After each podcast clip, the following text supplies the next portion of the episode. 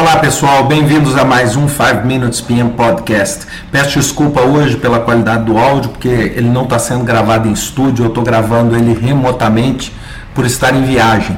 Bem, o assunto que eu vou tratar com vocês hoje é o uso de Balanced Scorecard e o gerenciamento de portfólio. Um assunto que tem me encantado muito e que eu, inclusive, vou, vou ter oportunidade de fazer um trabalho agora em conjunto com a Simnetics, que é, é representante do Balanced Scorecard no Brasil, no Summit que eles vão ter de 19 a 21 de setembro na cidade do Rio de Janeiro.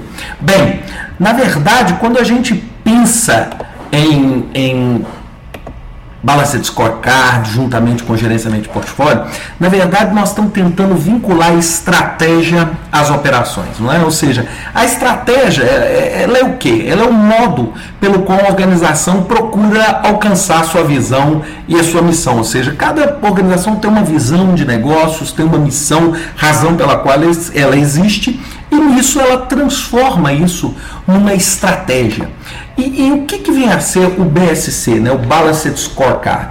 É uma ferramenta, é uma ferramenta metodológica para implementar uma, uma estratégia. Muita gente confunde Balanced Scorecard com planejamento estratégico, etc.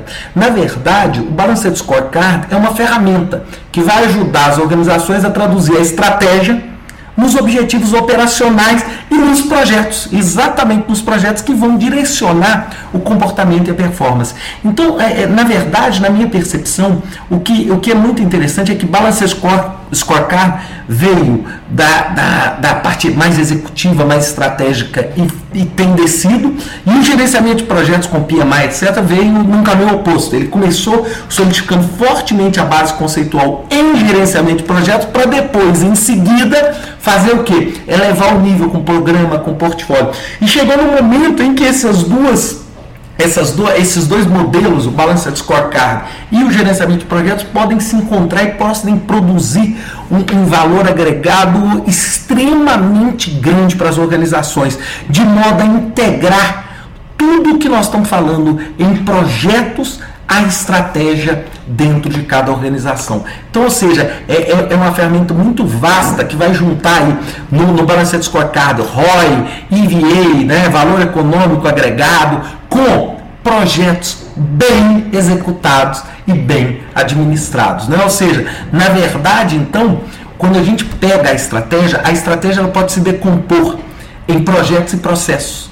E quando a gente fala de projetos, é exatamente o que o PMI chama de gerenciamento de portfólio, que é exatamente criar uma matriz e entender como a organização vai, vai, vai funcionar. E um dos, um dos conceitos mais interessantes né, que a gente tem quando a gente é, é, pensa em, em, gasto, em gasto financeiro é, é normalmente tradicional, é a gente falar em capex e opex, né? ou seja, capex é, é, são os gastos envolvendo capital, ou seja, os projetos tradicionais de investimento físico, uma refinaria de petróleo, uma plataforma, etc. E o opex que é o capital, o gasto operacional para poder manter a manutenção, para poder estruturar. E, e agora é, a gente começou a, a pensar o seguinte: por que não criar um conceito de Stratex, ou seja, o gasto estratégico, que são os gastos que a empresa vai ter no portfólio estratégico da organização.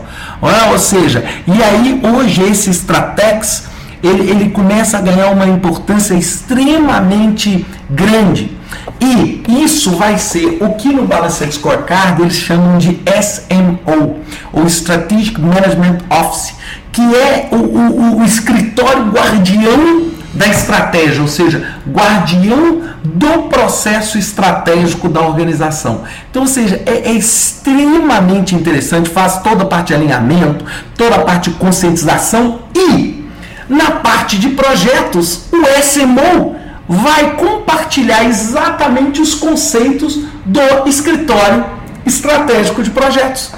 Ou seja, a gente vai conseguir então, de uma forma muito clara, mostrar o alvo através de metas claras, com, com indicadores claros, quantificáveis, usando toda a vantagem da clareza das metas do Balanced Scorecard dentro dos nossos projetos, mostrando o alvo de modo clássico, né? É, é, onde eu vou conseguir derivar uma meta global numa meta localizada. Ou seja, esse projeto tem que dar certo, porque esse projeto faz parte de um conjunto de estratégias ou seja, investimento estratégico dentro da minha organização, que vai cumprir minha estratégia, que vai levar a minha visão, que vai levar a minha missão de negócios.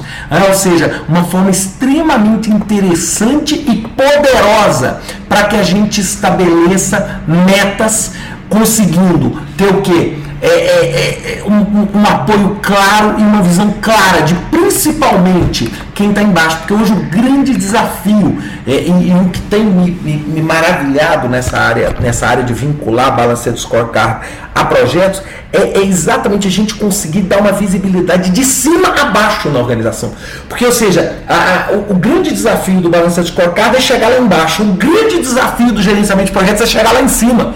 Então, na hora que a gente une essas forças, a gente consegue criar uma confluência no meio que gera uma matriz extremamente poderosa. Ou seja, criando as ações que vão fazer com que a gente cumpra as nossas metas. Isso vai facilitar enormemente modelos de priorização de projetos dentro do portfólio, ou seja, fazer o nosso funil adequado. E a gente tem que lembrar que esse funil se dá não sempre por, por dinheiro. Né? Nós não estamos falando que nós vamos escolher projetos porque eles necessariamente vão ter o melhor retorno do investimento, etc. Não, isso seria uma visão convencional. Muitas vezes nós vamos fazer o projeto por quê? Porque ele é um projeto que agrega valor estratégico para a minha organização. E aí muitas vezes nós vamos estar priorizando através de critérios não tangíveis e não claros, como por exemplo, o AHP, o Analytical Hierarchical Process, que eu pretendo falar num outro podcast. Bem, pessoal, desculpe aí pela extensão, esse podcast ficou um pouquinho maior